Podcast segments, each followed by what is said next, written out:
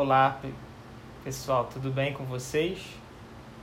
Então, hoje a gente vai conversar sobre o capítulo 5.2 do livro do McNiff, que se chama Becoming a Stranger, tornando-se um estrangeiro. Então ele começa no prefácio falando: Quando eu me torno um estrangeiro, eu sou tocado pela expressividade desse novo ambiente que se forma e sinto né, essa, esse frescor de estar vivo. Ele começa falando que, como ele trabalha, viaja muito frequente, tem muitas viagens, ele tem a oportunidade de andar a partir de regiões né, e ambientes não familiares para eles.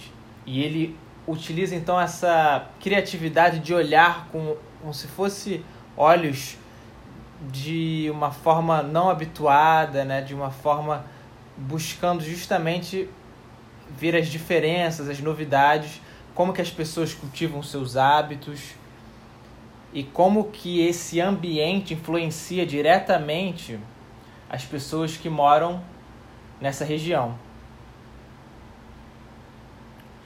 E ele percebeu que quanto mais estrangeiro né, ele se torna a partir dos seus hábitos, é mais difícil ele se tornar insensível pela, pelo que ele vê e pelo que ele toma consciência a partir ao redor dele. Então, justamente que ele traz esse olhar do estrangeiro, né? Como que é importante a gente ver o nosso cotidiano, né? exercitar esse olhar mais ampliado.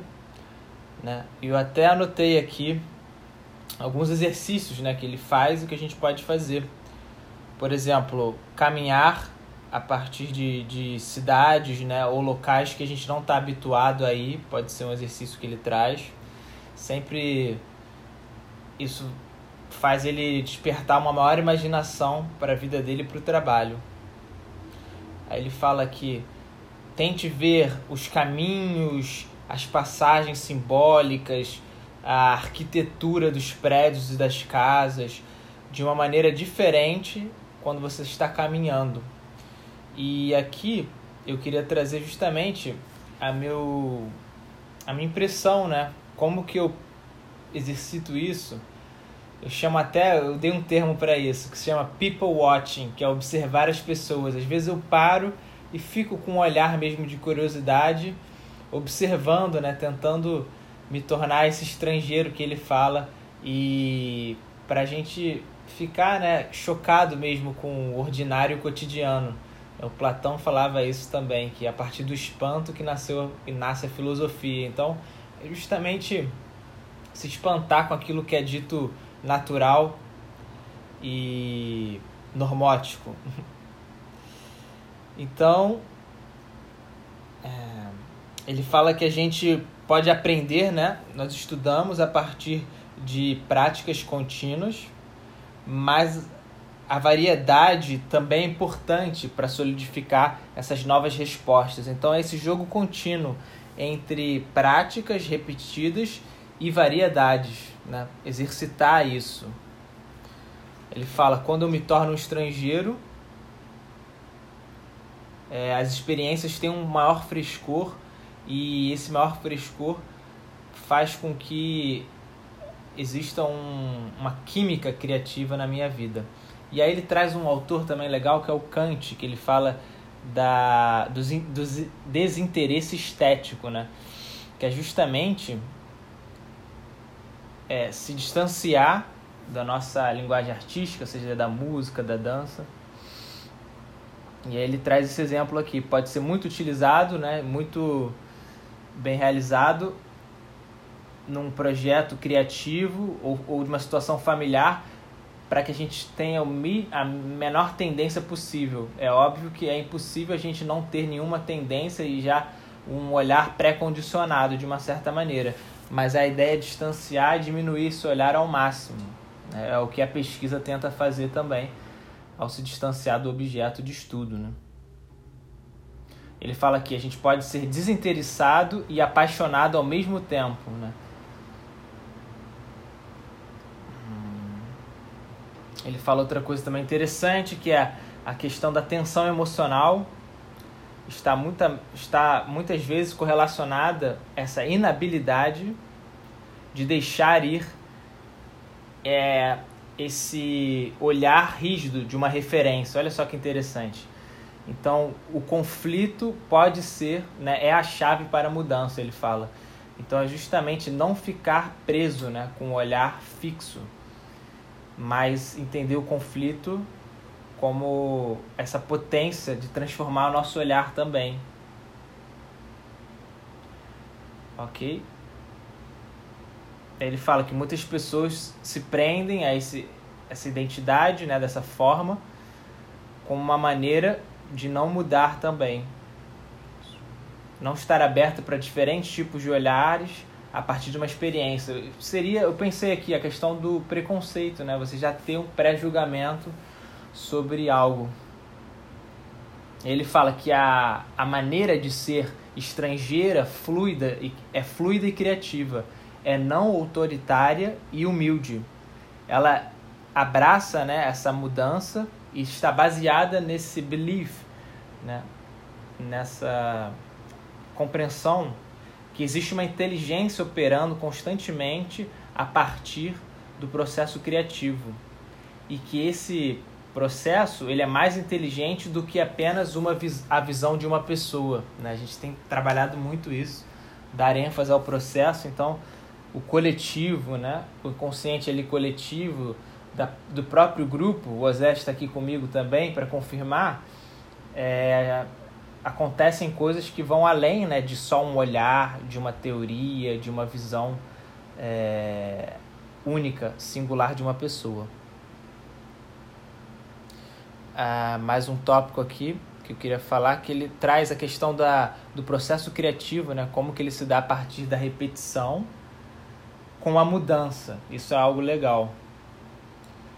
Porque essas duas questões, repetição e mudança, elas podem ser padrões que complementam uma a outra. Né? E aí eu pensei assim que a repetição ela tem essa qualidade, ela pode ser de duas formas, né? Ela pode ser tanto uma repetição condicionada, né, por o mesmo, mais do mesmo.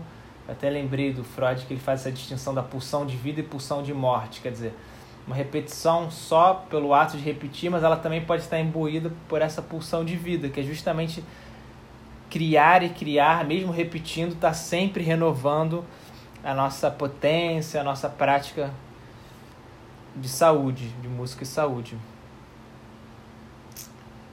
É...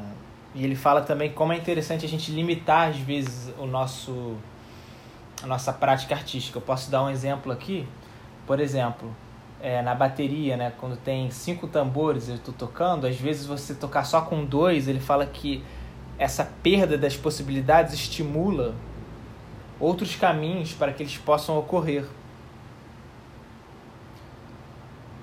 Aí ele dá o exemplo de uma pessoa pintar com a mão esquerda, enfim. É, tudo isso faz a gente ter esse olhar do novo, né? Fazer coisas com a nossa mão que não é a, a mão principal, né? Então isso tudo gera esse olhar e a gente consegue perceber como a gente era antigamente também, né? ter mais empatia pelos nossos alunos, eu gosto muito disso. Como eu também ensino instrumento musical, né, bateria, percussão e piano, então quando a gente modifica né, a forma como a gente toca, a gente, é como se a gente se tornasse novamente iniciante. E esse frescor a gente consegue perceber também é, como que aquilo que a gente dá quase como já automático, né?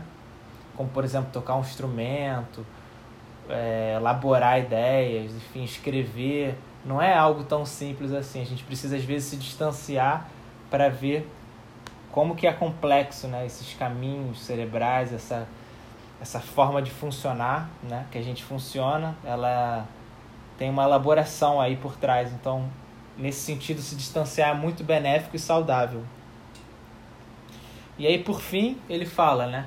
que todas essas tentativas de ver e de agir diferente colaboram com a continuidade do nosso, do nosso estilo expressivo e nosso interesse. The familiar and unfamiliar are forever shaping one another. Quer dizer, o familiar e o não familiar estão constantemente se influenciando, dando forma um ao outro. Ok? Vamos ficar com isso por hoje. Essa importância de se tornar um estrangeiro que eu queria sublinhar e da gente exercitar, olhar para os fenômenos, para aquilo que é dado como cotidiano, como mais do mesmo, como algo realmente inédito e interessante, pulsante, né? E a gente pode exercitar isso justamente a partir de entrar em contato, que eu venho falando muito com aqui agora, né? E fazer então dos movimentos, das ações, né, esse lugar mesmo de busca. Né? Seja o acordar, né? Aquele primeiro contato que a gente tem ao levantar da cama. É, problematizar um pouco aquilo que é dado como certo, né? Acho que a quarentena também tem trazido isso pra gente. Essa incerteza que pode ser muito benéfica se a gente exercitar as nossas ações a partir de uma criatividade maior e de um propósito mesmo de estar alinhado com a nossa capacidade né, de se reinventar e de olhar o novo a partir de todos os movimentos da vida cotidiana. Muito obrigado pela escuta, pessoal. Até amanhã. Abraço.